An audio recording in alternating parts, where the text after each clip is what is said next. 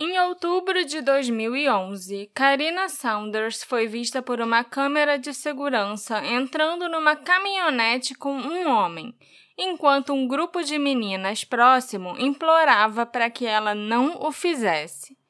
Cinco dias depois, seus restos mortais desmembrados foram encontrados atrás de um supermercado em Bethany, no Oklahoma. Mais de 12 anos se passaram e seu assassino ainda não foi encontrado.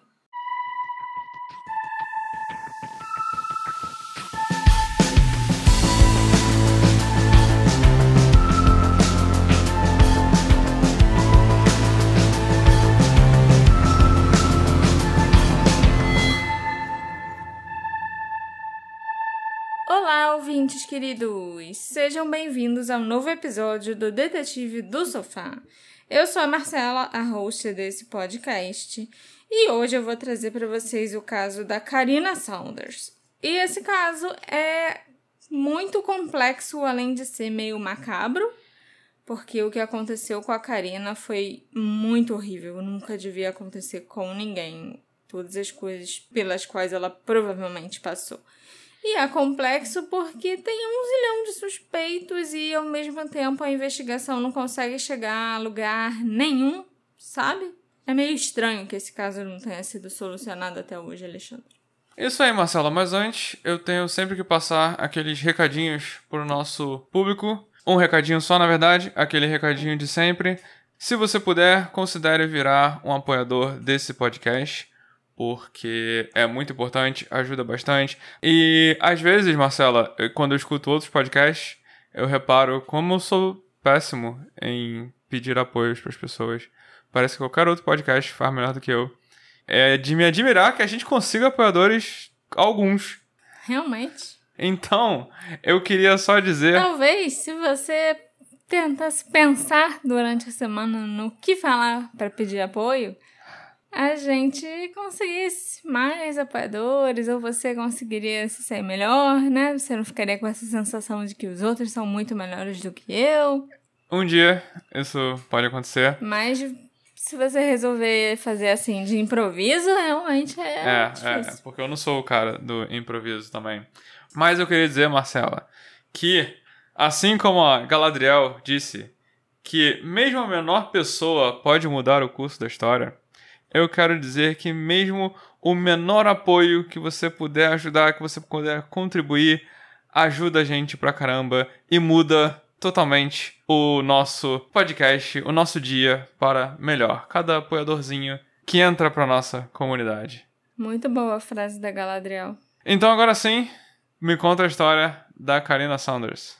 Karina Brienne Saunders nasceu em 17 de julho de 92. Ela era uma dos nove filhos do casal Marge e Richard Saunders. Além de ser muito bonita, a Karina era uma jovem inteligente e divertida, que tinha um talento especial para colocar um sorriso no rosto de qualquer pessoa, de acordo com seus amigos e familiares. Ela também tinha um talento para fazer amigos onde quer que fosse e tinha bastante senso de humor. A Karina morava com a família na pequena cidade de Mustang, no Oklahoma, e frequentou a única escola da cidade, a Mustang High School. Lá, ela se tornou conhecida pelo seu canto e conseguiu uma vaga no coro de honra da escola, além de ter aulas de ópera. A Karina também era muito inteligente e venceu o concurso de ortografia da escola por três anos seguidos. Ela ainda ganhou um torneio estadual de matemática e planejava se tornar contadora caso ela não conseguisse realizar o sonho de virar uma cantora de ópera profissional. Ela era muito talentosa para muitas coisas, né? É impressionante. Uhum. A Karina se formou na Mustang High School com um ano de antecedência do que era previsto. E foi nesse ponto, quando ela estava começando a entrar na idade adulta, que as coisas começaram a desandar na vida da Karina. Em 2011, ela começou a lutar contra o abuso de substâncias e se envolveu com diversos tipos de drogas diferentes. No verão daquele ano, ela foi mandada pelos pais para uma clínica de reabilitação para ver se ela voltava ao normal. E depois de ser liberada da clínica, ela de fato parecia estar melhor. Em 18 de setembro de 2011, a Karina estava com apenas 19 anos e tinha acabado de sair da reabilitação. Sua mãe Marge a viu nesse dia e disse que pela primeira vez desde que se formou no ensino médio, a Karina parecia estar novamente no caminho certo. As duas foram à igreja que a Marge frequentava naquele dia e a Karina até fez um post nas redes sociais, né, falando que ela tinha ido na igreja com a mãe e tal. As redes sociais eram a forma como a família e os amigos da Karina conseguiam ficar meio que de olho nela, né? Saber como ela estava, onde ela estava e o que ela estava aprontando. Ela não tinha telefone celular nem um veículo próprio. Por isso, eles costumavam usar as redes sociais para rastrear as suas atividades e o seu paradeiro. Ela era uma daquelas pessoas que postava tudo que estava fazendo e fazia check-in sempre que estava num lugar novo e tal. Mas sem celular? Pois é, isso é meio esquisito, mas é. Eu não sei se ela esperava chegar em casa para abrir um computador e fazer isso. Ok. Mais tarde naquele dia, 18 de setembro né, de 2011, Karina e sua mãe Marge se despediram. A Karina estava hospedada com a sua prima de 22 anos chamada Catherine. As duas eram amigas íntimas e se sentiam mais como irmãs do que primas. Pouco mais de uma semana depois, no dia 28 de setembro, a Karina fez um post nas redes sociais pela última vez. Naquela postagem do Facebook, ela simplesmente perguntou: O que todo mundo está fazendo essa noite? E recebeu poucas respostas. Essa foi a sua última postagem em qualquer mídia social, e cerca de uma semana depois, sua família começou a ficar extremamente preocupada. Naquele dia, 28 de setembro, a Karina e a Catherine foram a um Taco Bell ao lado da Interestadual 40 perto de um cruzamento ao longo da Avenida Rockwell. A Karina estava vestindo uma camisa branca e calça cinza da Victoria's Secret, que estava escrito Pink nas costas. Pink é uma, uma das marcas, né, dentro do catálogo da Victoria's Secret. Ok. Apesar de chegarem juntas ao Taco Bell, a Karina e a Catherine não foram embora juntas. A Karina ia embora com um conhecido dela, um homem mais velho chamado Kenny, sobre quem a Karina já havia falado para alguns familiares e amigos. O misterioso Kenny, que mais tarde foi identificado como Kenny Richards, estava envolvido com a Karina em algum tipo de esquema de prostituição. Hum. Algumas pessoas insinuaram que ele era o cafetão dela, e a Karina dizia que o Kenny ia transformá-la numa estrela pornô. Nos meses seguintes, o Kenny seria acusado de, a certa altura, fazer um vídeo da Karina nua e até mesmo de prostituí-la. O Kenny Richards testemunharia mais tarde que ele havia buscado a Karina naquela tarde no Taco Bell e disse à polícia que os dois tinham passado um breve período de tempo juntos, antes dele deixá-la num complexo de apartamentos em Bethany. Ele parece ter dito a verdade, mas eu ainda vou falar mais um pouco sobre o Kenny mais tarde para vocês. Depois da Karina ser deixada no tal complexo de apartamentos em Bethany, que fica nos arredores de Oklahoma City, começou o período de mais de uma semana em que o paradeiro dela se tornou um mistério que ainda não foi desvendado. Mais de uma semana depois da Karina ter sido vista pela última vez pela prima Catherine no Taco Bell, um ex-colega do colégio viu a Karina no complexo de apartamentos em que ele morava. Esse amigo, chamado Keegan, morava num condomínio chamado Studio 41 Apartments. O Keegan disse que no dia 6 ou 7 de outubro viu a Karina no condomínio, varrendo o cascalho de uma escada, e ele disse olá. Segundo Keegan, a Karina se aproximou dele e lhe deu um grande abraço.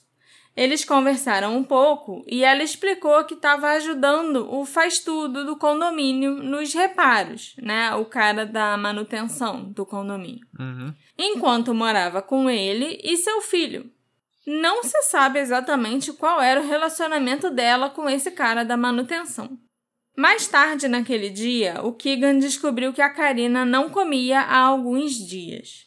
Então ele se ofereceu para comprar comida para ela e durante cerca de uma hora ele descobriu que a Karina estava vivendo com uma pequena bolsa que continha todas as suas roupas e pertences pessoais. O Keegan, inclusive, deu para ela uma mochila verde maior para que a Karina guardasse os seus pertences, e ela pareceu extremamente grata. É essa mochila? Não. Ah, tá. O Keegan, quando ficou sabendo que uns restos mortais tinham sido encontrados numa mochila, ficou desesperado, tipo, ligou pra polícia na hora, perguntou como era a mochila e tal, porque ele tava com muito medo que fosse a Karina e ainda mais na mochila que ele deu para ela, mas não, não era essa mochila não. O Keegan ainda viu a Karina pelo complexo de apartamentos um ou dois dias depois, mas depois disso ele nunca mais a viu, nem teve notícias dela. Pelo menos não até o nome dela aparecer nos noticiários. Nunca ficou claro se aquele condomínio né, foi minuciosamente investigado. E também nunca ficou claro se a pessoa com quem a Karina estava hospedada foi identificada. Se esse cara da manutenção ou o filho dele, que ela mencionou para o Keegan, foram identificados pela polícia. Embora a linha do tempo dos encontros do Keegan com a Karina pelo condomínio seja bastante vaga, nós sabemos que ela estava viva pelo menos até o dia 8 de outubro de 2011, porque nesse dia, que era um sábado, a Karina foi vista em imagens de câmeras de segurança do lado de fora do Newcastle Casino e Gaming Center, a cerca de 32 quilômetros ao sul de Bethany, no Oklahoma. Nas imagens, a Karina pode ser vista entrando numa caminhonete vermelha descrita como uma grande picape da Ford de quatro portas e com luzes na parte superior. Parece que um grupo de homens estava dentro dessa caminhonete, mas somente um deles pôde ser visto um pouco melhor, porque ele saiu da caminhonete por um instante. Esse homem tinha os dois braços cobertos por tatuagens, e isso é a única coisa que eu sei dele.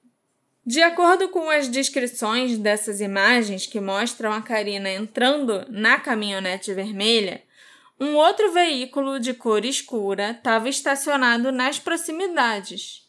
E nesse veículo tinha um grupo de jovens mulheres que pareciam estar tá implorando para que a Karina não entrasse na caminhonete vermelha. Caraca. Até hoje não se sabe quem eram esses indivíduos nem o homem ou os homens, né, da picape Ford vermelha não foram identificados, nem as mulheres do veículo escuro que não queriam que a Karina entrasse na caminhonete. Mas como é que elas tentaram impedir que ela entrasse na caminhonete? Eu não sei. O vídeo a polícia não liberou Uhum. pra gente assistir. Eles só revelaram o que constava no vídeo. Ah, tá. Talvez as mulheres estivessem gesticulando muito, tipo, falando que não, fazendo que não. A polícia que falou que tem mulheres que tentaram Sim, segurar ela. É. Talvez tenham ido lá e tentado puxar ela fisicamente. Ou só não falaram sei. de longe, não Pois sei. é, não tem como a gente saber porque o vídeo não tá disponível.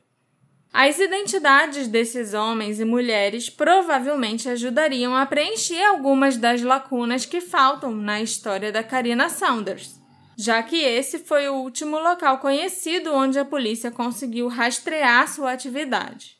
No dia seguinte, 9 de outubro de 2011, a prima da Karina, a Catherine, recebeu uma mensagem de texto ameaçadora que parecia indicar que algo tinha acontecido com a Karina. A Catherine recebeu uma mensagem de texto de um jovem chamado Kyle Savage, que conhecia a Karina há cerca de dois anos. Mais tarde, a polícia determinaria que a Karina e o Kyle haviam trocado mensagens de texto nas semanas anteriores, mas nesse dia em questão, o Kyle parecia estar fazendo ameaças de violência física contra a Karina e Catherine. Uma das mensagens que a Catherine recebeu, em particular, dizia: Vou enterrar você ao lado da Karina. Nossa. Esse jovem, o Kyle Savage, alegaria mais tarde que as mensagens de texto foram mal interpretadas e tiradas do contexto. Ele afirmou que não tinha ideia de que estava mandando mensagem para a prima da Karina. Ele, na verdade, achava que aquele número era de um outro cara sabe? Talvez um rival romântico, por exemplo. E por isso ele se sentiu ameaçado e atacou com uma mensagem que soava áspera. Não faz o menor sentido, mas tudo bem. Pois é, né? Além disso, nunca ficou claro como o Kyle conseguiu o número de telefone da Catherine ou como ele chegou à conclusão de que a Catherine podia ser um pretendente da Karina e por que, que ele ameaçaria um pretendente da Karina, é, sabe? Esse Kyle apareceu agora, né? Não é alguém que tá no... Não, tá. apareceu agora. O Kyle foi incapaz de responder plenamente a perguntas sobre essas mensagens num interrogatório posterior, simplesmente afirmando que eram mensagens inoportunas, mas não eram incriminatórias. Mesmo assim, a Catherine compartilhou as mensagens de texto com a Marge, a mãe da Karina, de 41 anos.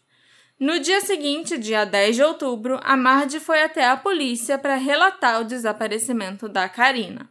Ao longo daquele dia, a Marge estava carregando o irmão mais novo da Karina, que tinha só três aninhos, e pendurando cartazes com a foto da filha pela região ela começou a entrar em contato com amigos e familiares da Karina, na esperança de que algum deles pudesse ter notícias ou saber onde a Karina estava.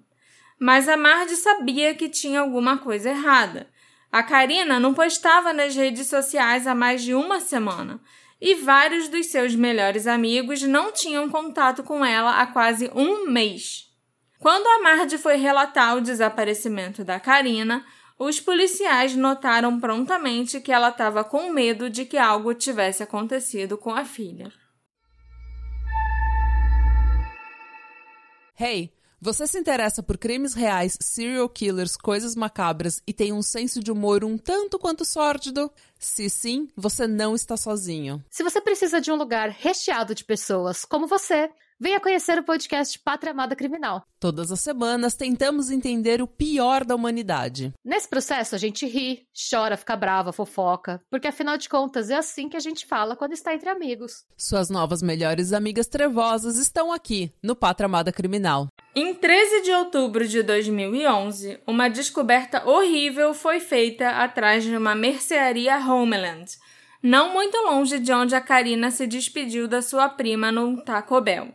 Um grupo de resgate de animais que estava tentando capturar gatos selvagens encontrou uma grande mochila preta da Nike que estava bem ao lado de uma sacola menor com roupas sujas. Mesmo a alguns metros de distância, o grupo percebeu que tanto a mochila quanto o saco de roupa exalavam cheiros fortes e desagradáveis. Então, os membros desse grupo de resgate de animais temendo o pior, decidiram chamar a polícia. Quando a polícia chegou e foi examinar o conteúdo fedido da mochila e da sacola, os policiais se depararam com os restos mortais humanos decapitados e desmembrados de Karina Saunders, de 19 anos. Partes de seu corpo foram cortadas individualmente e embrulhadas em filme plástico e armazenadas dentro da sacola ou da mochila. A cabeça e o pescoço estavam dentro da sacola menor, que tinha roupa suja, enquanto as outras partes do corpo estavam na mochila preta maior. Não parecia que a vítima tivesse sido morta naquele local, e sim que os restos mortais tinham sido descartados ali e que provavelmente o lugar tinha sido escolhido aleatoriamente. Os investigadores afirmariam mais tarde que os restos mortais provavelmente estavam lá há três ou quatro dias, devido à decomposição que já estava em andamento. A identidade da vítima não era conhecida na época e a polícia teve que passar os próximos dias tentando identificar aqueles restos mortais mas eles já tinham uma noção de que poderia ser a Karina logo de cara. E no dia seguinte, 14 de outubro de 2011, membros da Delegacia de Polícia de Bethany se reuniram com a família da Karina para solicitar os seus registros dentários. Eles não permitiram que a família visse os restos mortais, é claro, porque isso não faria bem a ninguém. Foi na segunda-feira seguinte, dia 17 de outubro, que a polícia ligou para a família da Karina e pediu para encontrá-los em casa. Os investigadores disseram aos pais dela para não irem trabalhar naquele dia e que eles já estavam indo para a casa da família. Naquele dia, os agentes da polícia e um capelão, né, um padre, que é geralmente militar, informaram aos entes queridos da Karina que os restos mortais tinham sido positivamente identificados e que os rumores que eles tinham ouvido sobre a natureza horrível do crime e dos restos mortais da Karina eram verdadeiros. Então a história já estava circulando por aí. Já. Você não tem como conter, né, em cidade pequena, que uma mochila foi encontrada com vários pedaços do corpo de alguém. Foi o pior pesadelo dos pais, e a família da Karina foi submetida a um tipo de angústia que nenhum pai, irmão, parente ou amigo merece. A Mardi, a mãe da Karina, declarou mais tarde que quando disseram que a sua filha tinha sido desmembrada, ela só conseguiu gritar. Nos dias seguintes, vigílias foram realizadas pelos entes queridos da Karina não apenas os seus familiares, mas também os seus amigos. Alguns se reuniram em frente ao departamento de polícia de Bethany para consolar uns aos outros, enquanto outros ficaram ao lado da interestadual erguendo imagens da Karina. Um serviço memorial foi realizado naquela semana na igreja que a família costumava frequentar e que era a mesma igreja onde a Karina tinha ido com a mãe em setembro, no dia seguinte que ela saiu da reabilitação. A Karina foi enterrada no cemitério da sua cidade natal, de Mustang, e a sua lápide apresenta uma grande borboleta, que era um dos animais favoritos da Karina. No início, a investigação do assassinato da Karina Saunders se concentrou em uma pessoa de interesse chamada Cody Paris. O Code era um conhecido da Karina, que estudava numa escola de culinária local e trabalhava no restaurante Olive Garden na época em que ela foi assassinada. Mas no mesmo dia em que a Karina foi relatada como uma pessoa desaparecida pela mãe, no dia 10 de outubro, o Code Pérez decidiu fugir da cidade. Ele penhorou a sua coleção de facas de cozinha e decidiu deixar a área. Corria o boato de que ele tinha começado a pedir carona e ido para o sudoeste, talvez para o Arizona ou para a Califórnia. Por causa dessa fuga, é claro que o Cody Pérez foi rotulado como uma pessoa de interesse pela polícia. A mãe dele, Rachel Laraway, se recusou a entrar em detalhes com a mídia, que passou a assediá-la, ela só afirmou que o Code estava desaparecido e que a polícia estava ansiosa para falar com ele. O Code foi posteriormente localizado no Arizona e fez contato com a polícia de Bethany cerca de uma semana depois que os restos mortais da Karina foram encontrados, em 21 de outubro. Ele alegou que a sua mudança para fora do estado foi mera coincidência e que estava relacionada a uma disputa que ele tinha travado com outro homem. Era uma disputa de relacionamento que não tinha nada a ver com a Karina. O Code voltou para Bethany e ele foi interrogado pela polícia.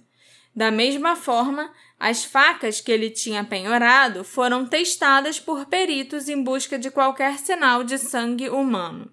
Mas os testes deram negativo e nada do que o Code disse parecia incriminá-lo. Ele então foi inocentado como suspeito e a investigação continuou. O FBI ofereceu assistência na investigação, que até aquele ponto estava sendo comandada pelo Departamento de Polícia de Bethany. Os investigadores entrevistaram mais de 80 testemunhas nos meses seguintes, muitas das quais eram usuários de drogas e viciados. Eram pessoas relacionadas ao círculo social conhecido da Karina, mas aos poucos as pistas começaram a se esvair. O Cody Pérez foi uma das primeiras pessoas de interesse inocentadas pelos investigadores, como vocês já sabem. Mas foi rapidamente seguido pelo Kyle Savage, o jovem que enviou mensagens de texto ameaçadoras para a prima da Karina na mesma época em que ela foi assassinada. A polícia afirmou que o Kyle não tinha nada de novo para oferecer e foi inocentado após um único interrogatório. E ele continuou afirmando que aquela mensagem de texto mórbida não significava nada. A polícia afirmou que conseguiu rastrear o último paradeiro conhecido da Karina até o complexo de apartamentos onde morava o colega dela, o Keegan. Algum tempo depois, eles conseguiram encontrar a filmagem dela do lado de fora do cassino de Newcastle, que indicava seu último paradeiro conhecido em 8 de outubro de 2011, cinco dias antes dos seus restos mortais serem encontrados. Isso deu aos investigadores um cronograma provisório para sua morte, que eles esperavam que ajudasse a reduzir o número de suspeitos. Os investigadores logo voltariam sua atenção para um endereço na rua South Harvey, número 3500, que agora era um terreno baldio. Mas ali tinha uma casa antes. E coincidentemente, a casa foi demolida no mesmo dia em que os restos mortais da Karina foram encontrados. Aquela casa também tinha a longa reputação de ser um ponto de encontro de bandidos e delinquentes. Os vizinhos daquela região se referiam ao número 3500 da rua South Harvey como uma casa de drogas, que era conhecida por abrigar não apenas atividades relacionadas a drogas, mas também havia muita violência e profissionais do sexo. A polícia foi chamada àquela casa dezenas de vezes, incluindo pelo menos uma vez em 2010, quando um agressor sexual tentou cometer suicídio lá dentro, e em 2011, quando alguém tentou atear fogo àquela casa. Quando a casa foi finalmente demolida em outubro de 2011, os moradores da região quase fizeram uma festa. Os vizinhos tiveram que suportar durante anos a fachada coberta de pichações, os barulhos de gritos, discussões, brigas e até tiros ali dentro. Esses vizinhos foram interrogados pela polícia e estavam mais do que dispostos a fornecer todo tipo de declarações incriminatórias. No entanto, apesar de uma busca exaustiva no terreno agora vazio, nada foi encontrado ligando Karina Saunders à casa que ali existia. A única ligação é que ela foi encontrada no mesmo dia que foi demolida. É, e que a casa era um, Um né, ponto de drogas e Uhum. que a Karina tinha problema com drogas. Ela era viciada, ela teve que ir para reabilitação, né? Uhum. Os resultados da autópsia da Karina só foram divulgados publicamente meses após sua morte, já que os investigadores consideravam os detalhes da sua morte como estando intrinsecamente ligados à investigação em curso. A morte da Karina foi classificada como uma morte violenta e foi rotulada como homicídio no relatório final da autópsia. Os restos mortais da Karina foram desmembrados, mas os investigadores não conseguiram recuperar algumas partes do seu corpo, em particular as mãos e os pés, assim como partes dos seus antebraços e o seu seio esquerdo. As roupas que ela usava quando foi morta e seus outros objetos pessoais também nunca foram encontrados. Os investigadores conseguiram encontrar evidências de que fita adesiva tinha sido enrolada em suas coxas antes da sua morte. E a polícia notou mais tarde que havia contusões suspeitas acima da sua bochecha direita e na parte de trás do seu ombro direito, que eles acreditam ser indícios de alguma forma de tortura que ela tinha sofrido antes da morte. Ainda de acordo com o relatório oficial da autópsia, parece que quem cometeu esse crime hediondo tentou remover uma tatuagem na parte superior das costas da Karina. A tatuagem, localizada diretamente entre as omoplatas, dizia Queen Spade, Rainha de Espadas. E era bastante única nesse aspecto por causa da grafia da palavra Queen, que normalmente Queen é Q-U-E-E-N. E na tatuagem da Karina era K-W-E-E-N. A autópsia revelou que tinham marcas retangulares ao redor da tatuagem, indicando uma tentativa de cortar aquela tatuagem fora. Parece que não queria identificar mesmo, né? É. Só que deixou a cabeça. É isso que eu tô achando esquisito. Da mesma forma, o cabelo da Karina foi cortado incrivelmente curto, por um motivo desconhecido. Talvez tenha sido para tentar esconder a identidade dela, né? Afinal, as mãos e os pés também nunca foram encontrados. Às vezes a pessoa que estava fazendo isso não queria que ela fosse identificada, mas aí viu como estava dando trabalho e desistiu no meio, sabe? Ou ela acreditava que só é possível identificar com mão ah, mas por que que teria tentado remover a tatuagem e desistido no meio do caminho? Ah, porque a tatuagem também é um, é um Sim. algo que identifique. Mas a tatuagem ficou, a tatuagem ainda tava lá. Aham. Então eu acho que a pessoa tava com essa intenção, Desistiu. mas desistiu. Os patologistas que conduziram a autópsia teorizaram que a Karina tinha sido drogada antes da sua morte, devido a estudos toxicológicos post-mortem de seu fígado, que deram positivo para tramadol, um analgésico frequentemente usado para tratar dores após cirurgias. Atualmente, esse remédio é um medicamento prescrito, então não é algo que se possa obter facilmente numa farmácia qualquer. Até porque, né, parece que nos Estados Unidos existe uma epidemia de vício em analgésicos. Isso é muito comum, a gente sempre vê isso em série e filme. Uhum. Mas em 2011, antes de começarem a tentar reprimir o uso de opiáceos, era muito fácil obter o tramadol. Não se sabe como esse medicamento foi parar no sistema da Karina. E devido à decomposição do corpo, os patologistas não conseguiram obter amostras de sangue para confirmar a quantidade de tramadol no seu sistema. Mas a gente sabe pelo menos que o analgésico estava lá. Com base nas circunstâncias, foi impossível determinar se a Karina estava viva ou não quando ocorreu o brutal desmembramento. Os especialistas não puderam decidir definitivamente se ela estava viva. Então, existe a possibilidade que sim, o que seria uma coisa horrível. As conclusões da autópsia da Karina só foram divulgadas quase um ano depois da conclusão, porque, né, a polícia queria construir um caso contra os principais suspeitos. As conclusões da autópsia forneceriam a estrutura para a investigação pendente, que se construía em torno de dois suspeitos, ambos os quais seriam acusados menos de um ano depois dos restos mortais da Karina terem sido encontrados.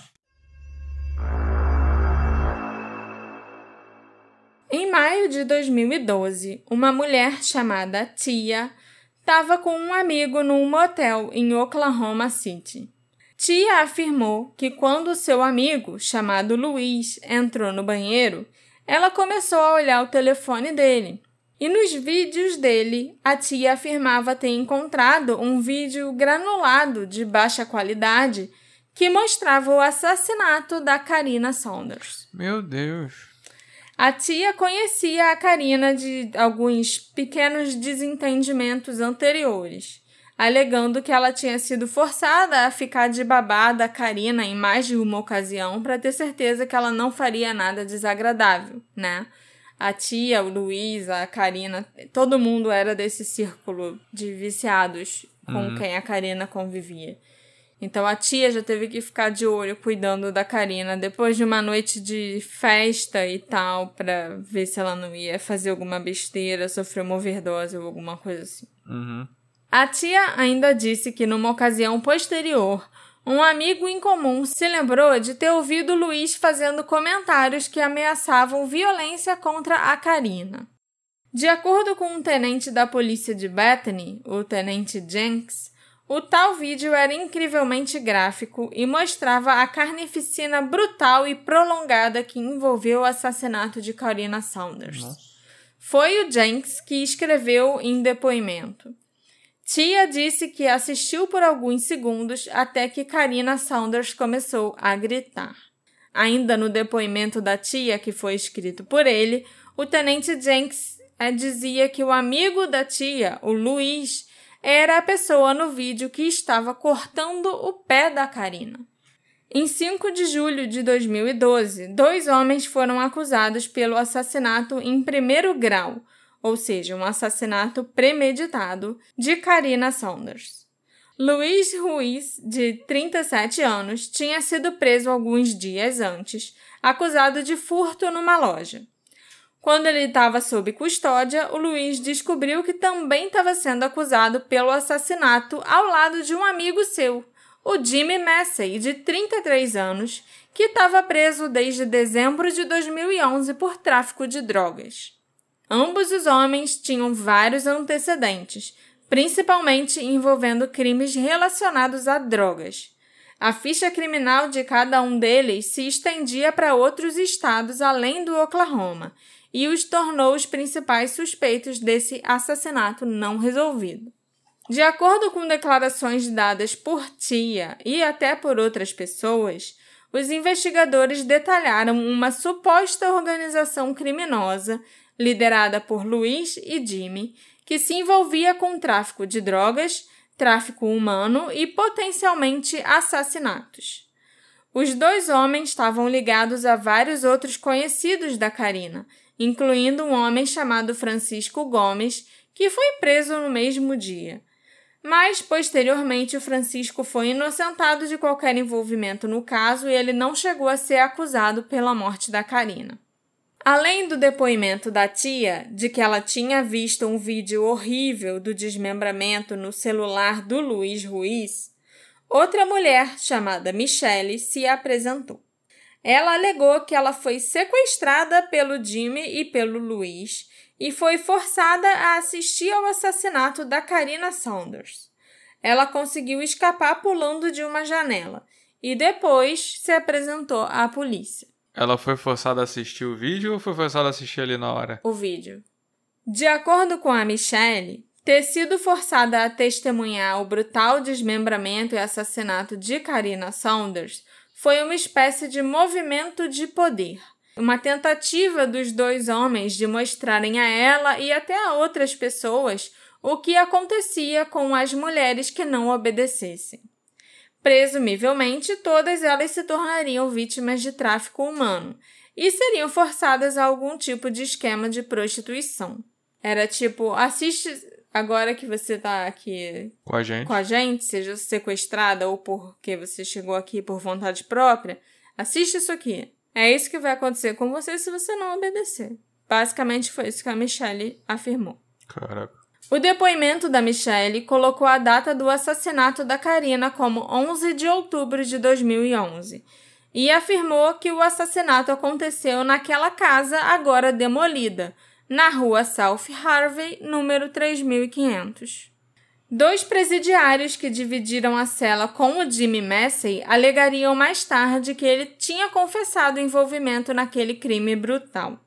Eles pareciam validar os depoimentos das duas testemunhas anteriores, a tia e a Michelle, e incluíam detalhes sobre como o Jimmy conspirou com o Luiz para desmembrar a jovem. Os investigadores finalmente pareciam estar tá chegando a algum lugar, né? Quase um ano depois que os restos mortais da Karina Saunders foram encontrados. Eles agora tinham múltiplas testemunhas oculares fornecendo declarações incriminatórias sobre Jimmy Massey e Luiz Ruiz. Mas eles teriam que reforçar o caso com alguma evidência real e tangível, se tal evidência existisse. Quando Luiz e o Jimmy foram acusados de homicídio em primeiro grau, o pânico começou a se espalhar por toda a região. Muitos que viviam em Oklahoma City e arredores se familiarizaram com o assassinato da Karina. Foi um dos assassinatos mais brutais das últimas décadas e as pessoas não conseguiam esquecê-lo. E agora a polícia estava dizendo ao público que uma rede de tráfico de seres humanos ainda estava operando na região. Como vocês podem imaginar, isso causou um grande pânico na área.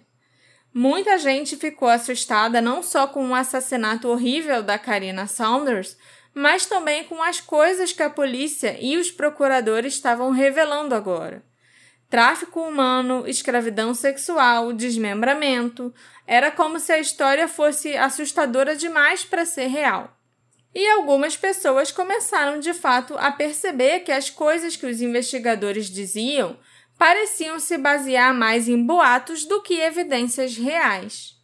Quase todas as declarações foram fornecidas por pessoas que fizeram confissões que pareciam estranhas. E como podemos agora identificar, muitas das próprias testemunhas tinham problemas de credibilidade. A polícia estava apoiando o caso em condenados ou criminosos, cujo testemunho tinha menos peso nos tribunais. Os investigadores continuaram correndo atrás, na esperança de encontrar as evidências em vídeo. Eles começaram a pesquisar telefones, câmeras, discos rígidos, cartões SIM e cartões SD e outros dispositivos na esperança de obter imagens do assassinato da Karina Saunders. A filmagem consolidaria o caso e daria validade a todos os rumores e depoimentos das testemunhas. Infelizmente, à medida que as semanas começaram a se transformar em meses e os suspeitos continuaram a definhar na prisão, os investigadores começaram a suspeitar que o tal vídeo não existia. Ou, pelo menos, não existia nenhum vídeo que eles pudessem encontrar. Para piorar a situação, a testemunha mais crível, a tia, mudou seu depoimento. Em vez de alegar que ela tinha assistido ao vídeo, ela agora estava alegando que tinha ouvido falar do vídeo através de um amigo dela. Ixi. À medida que 2012 avançava para 2013, isso continuou a se transformar em um problema crescente para o Departamento de Polícia de Bethany e para o gabinete do procurador distrital do Condado de Oklahoma, que estava encarregado de processar o caso e tinha que se preparar para um julgamento nos próximos meses. Em fevereiro de 2013, o caso contra Luiz Ruiz e Jimmy Massey começou oficialmente a desmoronar. O Departamento de Polícia de Bethany solicitou que o Departamento de Investigação do Estado do Oklahoma começasse a supervisionar o caso. Em público, o chefe de polícia de Bethany, o Phil Cole, insistiu que o caso precisava de novas perspectivas. Mas nos bastidores, o promotor público do condado de Oklahoma, chamado David Prater, foi quem insistiu que o Phil Cole e o seu departamento renunciassem ao controle. Mais tarde, em fevereiro, após semanas de especulação, todas as acusações contra Luiz e Jimmy foram rejeitadas por falta de provas. Os investigadores não conseguiram encontrar nada que ligasse os réus ao assassinato da Karina, além do depoimento das testemunhas, que eram bastante duvidosos nesse momento. Para a promotoria, parecia que os investigadores estavam tentando ajustar as evidências ao conhecimento que eles tinham do caso, e não o contrário. Nenhum vídeo de celular do assassinato da Karina foi encontrado, e os dois principais relatos das testemunhas oculares, um dos quais havia sido retratado, forneceram detalhes conflitantes sobre onde o assassinato havia acontecido e como. O promotor David Prater apresentou uma moção para rejeitar todas as acusações contra Luiz e Jimmy, mas as acusações foram rejeitadas sem prejuízo, o que significa que eles poderiam ser acusados novamente se evidências surgissem. Os advogados e defensores públicos que representaram os réus consideraram a investigação muito ruim e muito mal feita, né? Alegando a falta de qualquer evidência real. Luiz Ruiz foi libertado da prisão, tendo ficado detido sem fiança durante sete meses.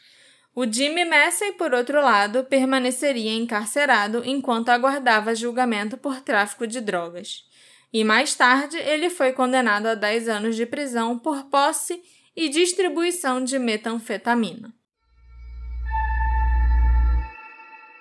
Com a libertação do Luiz Ruiz e do Jimmy Massey da custódia policial, a investigação teve que recomeçar do zero.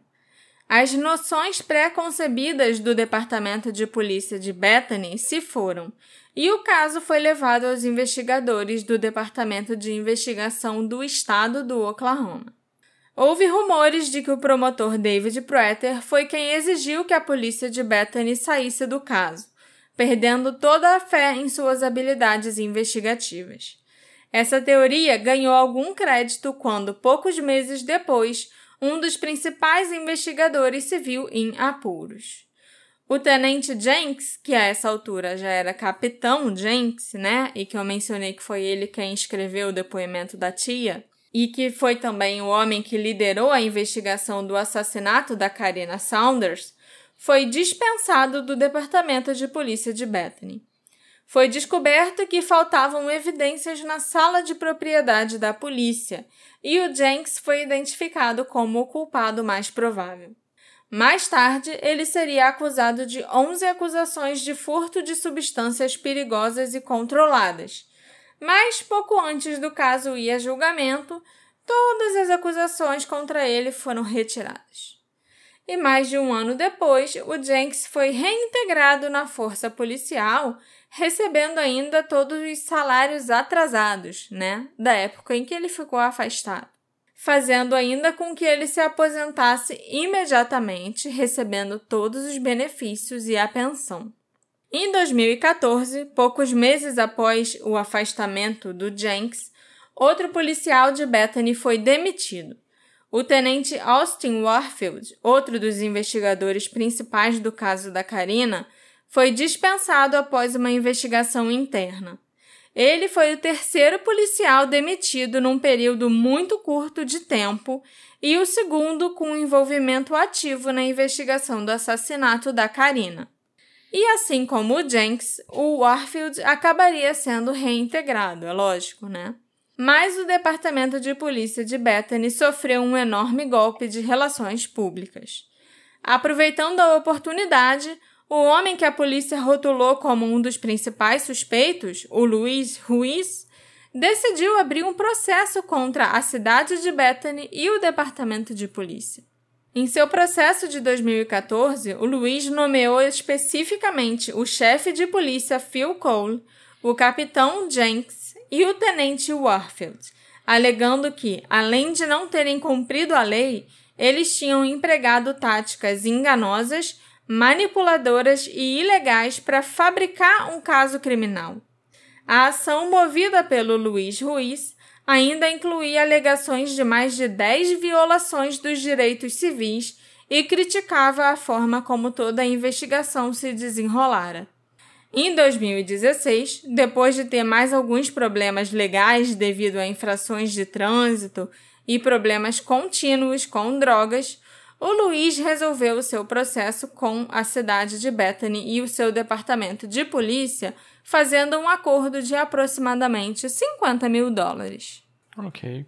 Isso porque ele teve vários problemas com a lei desde então, né? Uhum. Imagina se fosse uma pessoa inocente comum qualquer, sabe? Quanto que não tinha levado? O processo parecia confirmar o que muitos já suspeitavam há muito tempo sobre a investigação de Bethany do assassinato da Karina. Não apenas que a polícia estava equivocada, mas que talvez ela tenha prejudicado a integridade do próprio caso. Os pensamentos e preconceitos que foram injetados na consciência pública, incluindo rumores de tráfico humano, de um vídeo de desmembramento e outras coisas mais, seriam difíceis de separar do caso da Karina nos meses e anos que se seguiram. O Departamento de Investigação do Estado de Oklahoma continuou investigando o assassinato da Karina Saunders mais de cinco anos após a sua morte. Porém, no processo de recomeçar o caso desde o início, eles começaram a se concentrar nas pessoas que cercaram a Karina em seus últimos dias de vida. E um dos nomes que continuava aparecendo no radar dos investigadores era ninguém menos do que o Kenny Richards. Vocês devem se lembrar que o Kenny foi uma das últimas pessoas conhecidas a ver e interagir com a Karina. Ele era aquele homem mais velho que tinha uma relação esquisita com ela, né? E alguns até alegaram que os dois estavam envolvidos em algum tipo de trabalho sexual com ele atuando como cafetão. Em 28 de setembro de 2011, cerca de duas semanas antes do assassinato, o Kenny pegou a Karina num Taco Bell.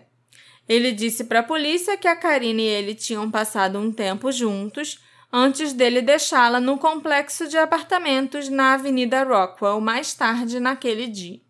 Essa, disse ele, foi a última vez que ele viu a Karina. A polícia não tinha motivos para duvidar dele inicialmente, mas nos meses seguintes ao assassinato da Karina, as suspeitas foram lançadas mais uma vez sobre o Kenny Richards. Em março de 2012, o Kenny relatou a morte de uma outra jovem, uma dançarina exótica de 22 anos, que trabalhava no clube Night Trips de Oklahoma City. Sua morte foi vista como suspeita pela polícia, pois se acreditava que ela tinha sofrido um trauma antes de morrer. Mas o Kenny não foi acusado de qualquer envolvimento. Isso o ligou indiretamente a duas jovens mortas no período de um ano, uma das quais o próprio Kenny Richards denunciou à polícia. Nesse ponto, porém, a polícia de Bethany já estava envolvida até o pescoço no caso contra o Luiz Ruiz e o Jimmy Massey, e provavelmente não queria que nada atrapalhasse. Em janeiro de 2013, duas denúncias anônimas foram recebidas pela polícia de Bethany. E ambas as denúncias alegavam que o Kenny Richards tinha matado a Karina Saunders e depois tinha enterrado as suas roupas e seus itens pessoais em sua propriedade. Em particular, uma das denúncias alegou que ele havia enterrado esses itens em um tanque de metal numa propriedade que ele possuiu entre fevereiro de 95 e junho de 2012 tendo-a vendido menos de um ano após a morte da Karina. Essas denúncias anônimas foram apresentadas aos investigadores, mas pareceram acumular poeira nos anos seguintes, à medida que o arquivo do caso definhava. Só em novembro de 2016, mais de cinco anos depois do assassinato da Karina, é que o interesse oficial no Kenny Richards foi reavivado pela polícia estadual. Naquele mês, um telefone celular pertencente ao Kenny foi confiscado durante uma prisão por metanfetamina e um mandado de busca digital rendeu uma fotografia da Karina Saunders, uma foto que os investigadores ainda não tinham visto. Os detalhes dessa foto, infelizmente, nunca foram divulgados ao público, mas pareceu despertar algum interesse na investigação. Em abril de 2017, a polícia realizou diversas buscas baseadas nas denúncias recebidas em 2013, relacionadas ao Kenny e os seus bens. Eles acabaram encontrando vários itens de interesse, conforme observado por um porta-voz da Polícia Estadual. E esses itens incluíam uma camisa feminina, uma jaqueta, sandálias e alguns outros lixos e detritos. E todos esses itens foram encontrados enterrados na propriedade do Kenny, dentro de uma antiga fossa séptica. Me parece que a pessoa que fez a denúncia estava muito bem informada, né? Uhum. Um porta-voz do Departamento de Investigações do Estado do Oklahoma alertou os repórteres muito ansiosos, afirmando que poderia levar vários meses para determinar a validade daqueles itens e se eles pertenciam ou não à investigação. Desde então, os policiais nunca fizeram mais nenhum comentário sobre esses itens. Então, eu acho provável que eles tenham sido descartados e que na polícia não tenha conseguido provar nada com eles, sabe? Não Uhum. tenham conseguido provar Ligar ligação a com a Karina, é. O Kenny Richards não foi acusado de quaisquer crimes relacionados com Karina Saunders ou qualquer outra jovem assassinada. E não se sabe qual era o verdadeiro envolvimento dele com a Karina no momento do assassinato dela. Nos últimos anos, a polícia começou a desviar sua atenção das pessoas de interesse previamente citadas para os indivíduos misteriosos com quem ela foi vista pela última vez. E, sinceramente, eu não sei por que, que não começaram daí, Uhum. né? Vocês sabem que o último local conhecido que a Karina esteve foi o Newcastle Casino e Gaming Center, que ficava a cerca de 32 quilômetros ao sul do local em que o corpo dela foi encontrado. Lá, a Karina foi vista em imagens de câmeras de segurança entrando numa caminhonete vermelha em 8 de outubro de 2011, pouco antes dela ser assassinada, né? De acordo pelo menos com o que a polícia acredita. Os investigadores não conseguiram identificar o único homem que apareceu melhor nas imagens, aquele homem que tinha tatuagens cobrindo ambos os braços. Eles também não conseguiram identificar nenhuma daquelas jovens que estavam sentadas no veículo próximo e que aparentemente alertaram a Karina para não entrar na caminhonete vermelha. Eu não consigo entender por que, que não começaram por aí. E assim, ok, você não quer lançar as imagens para o público, mas será que a polícia conseguiu ver qual era pelo menos a placa desses veículos? Será que não conseguiu ter uma descrição melhor do carro? Se na época tivessem pedido, né, dado essa descrição e falado, gente, se você conhece alguém que tem um carro assim, assim, assado, uma picape vermelha com luzes no topo de quatro portas e blá blá blá, talvez você tivesse encontrado aquelas pessoas. E aquelas pessoas claramente foram as últimas a ver a Karina. Eu acho estranho as meninas que supostamente tentaram impedir. Alertar ela para não entrar naquele sim, sim. carro. Mas elas nunca apareceram, sabe? Será que é porque a polícia falhou em tentar pedir ajuda pro público? Ou não sei, porque para mim essas meninas que tentaram ajudar seriam pessoas que talvez apareceriam para dar informações, para prestar informações, sabe? Eu acho que a polícia realmente falhou nisso. Falhou em comunicar que gostaria de falar com essas meninas na época, sabe? A gente não sabe nem que tipo de carro elas estavam dirigindo. Talvez elas não saibam que a Karina é a mulher desmembrada que foi encontrada depois, entendeu? Uhum. Então, assim, é muito difícil. Eu acho que nesse sentido, a polícia fez um péssimo trabalho.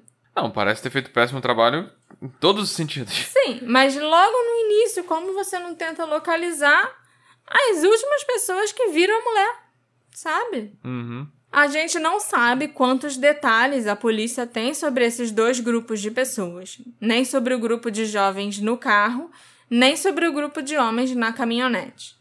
Mas agora acredita-se que o homem ou os homens dentro da caminhonete vermelha possam ser os responsáveis pela morte da Karina. Jura? Num comunicado à imprensa, um porta-voz da Polícia Estadual declarou: Vale a pena notar que havia meninas próximas em um carro escuro que imploravam para que Karina não fosse com aqueles homens. Até o momento não sabemos quem eram essas meninas, mas gostaríamos de saber quem elas eram. Se elas se manifestarem, gostaríamos de conversar com elas, de saber o que viram, o que testemunharam, por que estavam preocupadas com a segurança da Karina e em entrar nessa caminhonete vermelha. Mas quando você faz uma declaração dessa pedindo para as pessoas, né, procurarem a polícia depois de, sei lá, 10 anos, Uhum. talvez elas nem lembrem que elas são as pessoas só- em questão. Só me lembra uma coisa. Essa cena foi num cassino muito longe da cidade dela. 32 quilômetros ao sul do local onde o corpo dela foi encontrado. E ela foi encontrada na cidade dela? Ela foi encontrada em Bethany, onde ela Morava. Não. Ela era de Mustang e ela tava morando, né, ficando na casa de uma prima. Aí ela foi com a prima no Taco Bell, só que aí a prima foi embora e ela saiu com o Kenny. Uhum. E ela pediu pro Kenny deixar ela em Bethany, nesse condomínio. Uhum. O condomínio onde o amigo da escola dela morava, que deu comida pra ela, que deu uma mochila nova pra ela e tudo. Mas depois de alguns dias, o amigo da escola já não viu mais ela por ali. E aí, ela foi vista pela última vez a 32 quilômetros ao sul dessa cidade, né? Desse onde ficava o condomínio e onde ficava ali o Taco Bell e tudo isso, entendeu? Mas o corpo dela foi encontrado nessa cidade Nessa onde tinha cidade, esses apartamentos. onde era o condomínio. Sem saber quem são esses caras do carro, Uhum. eu acho que se foram eles que mataram, eu não acharia que ela seria encontrada em Bethany. É só uma, Sim, um e, raciocínio. e quem matou com certeza conhecia bem ela e com certeza tinha motivo passional e tinha raiva, muita raiva ali, porque você não faz isso com alguém a não ser que você ou você tá muito doidão ou você tá com muito ódio daquela pessoa, entendeu? Uhum.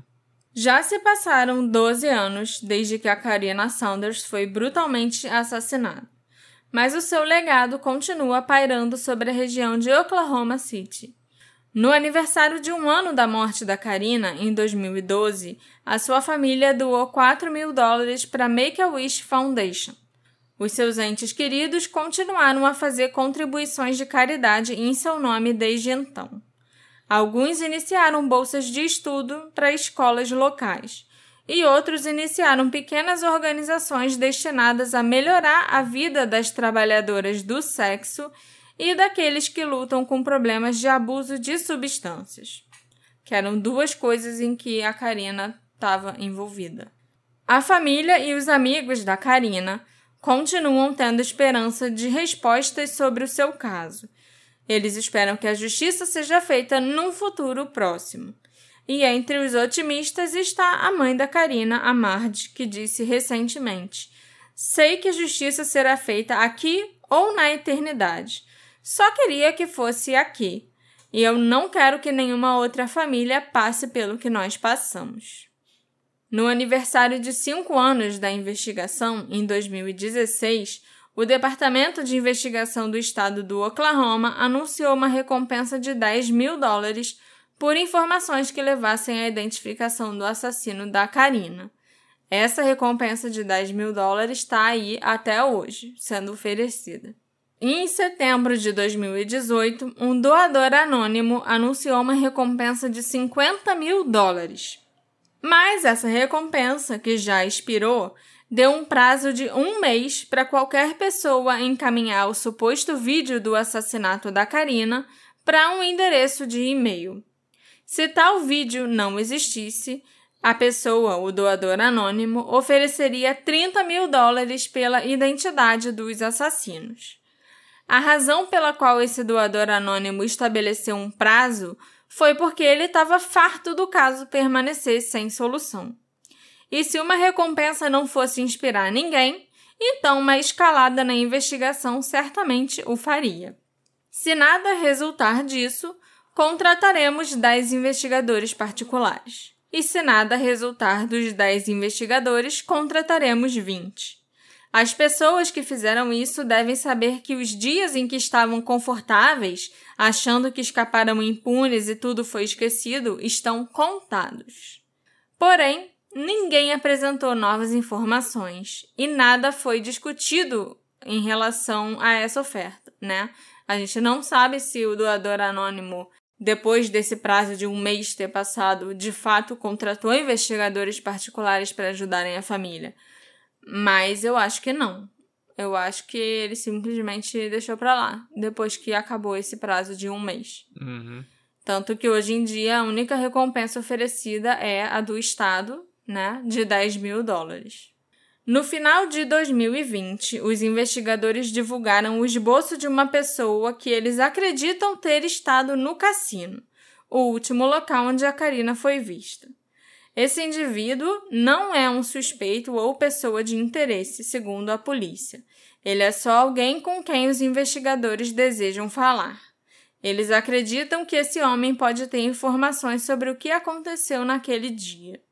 Atualmente, a Sarah Saunders, uma das irmãs da Karina, está estudando para se tornar detetive e para conscientizar outras pessoas sobre os perigos do tráfico humano. Se eu puder evitar que qualquer outra pessoa se sinta como eu me sinto há 10 anos, eu farei tudo o que puder, disse a Sara. Como estudante do programa de certificação da Academia Básica de Oficiais de Polícia da Metrotech, O objetivo da Sarah é se tornar uma detetive. E ela também fundou o programa Change for Change através da organização sem fins lucrativos No Boundaries International, num esforço para ajudar vítimas de tráfico humano. Esse já é o segundo caso que a gente faz que uma irmã da vítima resolve estudar para ser investigadora ou criminalista de alguma forma. Uhum. O outro caso foi o da Abby da Lib.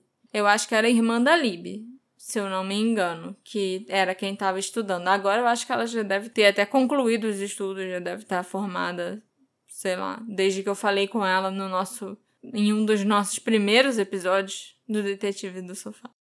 Até que os culpados desse crime sejam identificados e condenados, a história da Karina Saunders permanece sem solução.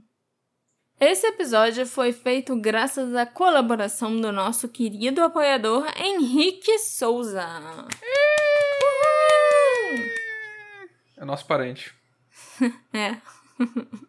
Nossa, de metade do Brasil inteiro, né? Sim. Muito obrigada, Henrique, por você ser um apoiador dedicado do Detetive do Sofá. Muito obrigada por você me escutar toda semana. E é graças a você e a outras pessoas maravilhosas como você que eu consigo trazer tantas informações e tantos casos diferentes assim para vocês toda semana. Obrigado, Henrique. Muito obrigada, Henrique, por me permitir fazer uma coisa que eu adoro e que sem os apoiadores eu já teria largado há muito tempo. Quem matou Karina Saunders? E por que fazer algo tão horrível com o corpo dela? A Karina era muito jovem, só tinha 19 anos, mas já estava envolvida com muita coisa e muita gente barra pesada. Então, descobrir quem realmente a matou não vai ser nada fácil. O que vocês acham? Algum dos suspeitos apresentados nesse episódio chamou mais a sua atenção? Me encontra nas nossas redes sociais, arroba detetive do sofá, e me conta. Me conta quem você acha que matou a Karina e o que você achou desse episódio. A gente se encontra na próxima investigação. Tchau, tchau. Tchau, tchau.